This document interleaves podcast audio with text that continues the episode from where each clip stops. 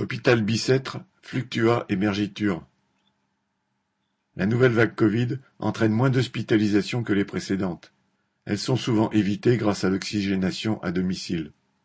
Cependant, à l'hôpital du Kremlin-Bicêtre dans le Val-de-Marne, le service dédié et les anesthésistes réanimateurs redoutent l'évolution jour après jour, se sachant à la limite de leurs moyens. Les blocs opératoires ont peu déprogrammé pour le moment d'autant plus qu'il s'agit d'opérations ayant déjà pris du retard. De ce fait, elles sont plus lourdes et durent plus longtemps que prévu. Or, entre les départs et les arrêts maladie, l'effectif est à l'os, malgré l'apport de quelques collègues intérimaires.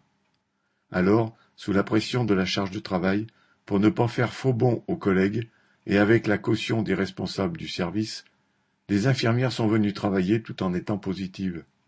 Après deux ou trois jours de travail, certaines ont dû s'arrêter, leurs symptômes s'étant développés. Il en va de même dans d'autres services de l'hôpital, comme la chirurgie pédiatrique et l'orthopédie. Le manque de personnel est visible. En entrant dans un service, même aux urgences, il faut souvent un long moment avant d'apercevoir un soignant dans des couloirs désertiques, chacun étant occupé de son côté. Les lits fermés le restent. Six en réanimation chirurgicale, une aile complète en neurologie, malgré l'alerte lancée publiquement par l'équipe médicale et soignante, qui dénonce les pertes de chance des patients pris en charge en urgence pour un AVC.